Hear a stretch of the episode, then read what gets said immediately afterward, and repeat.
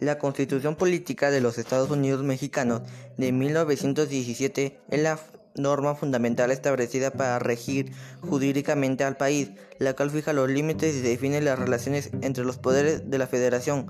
poder legislativo, ejecutivo y judicial, entre los tres órdenes diferenciados del gobierno, el federal, estatal y municipal,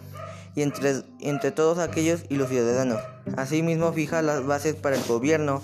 y para la organización de las instituciones, en el que poder se asienta y establece en tanto que pacto social supremo de la sociedad mexicana, los derechos y los deberes del pueblo mexicano. La Constitución de 1917 es una aportación de la tradición jurídica mexicana al constitucionalismo universal, dado que fue la primera constitución de la historia que incluyó derechos sociales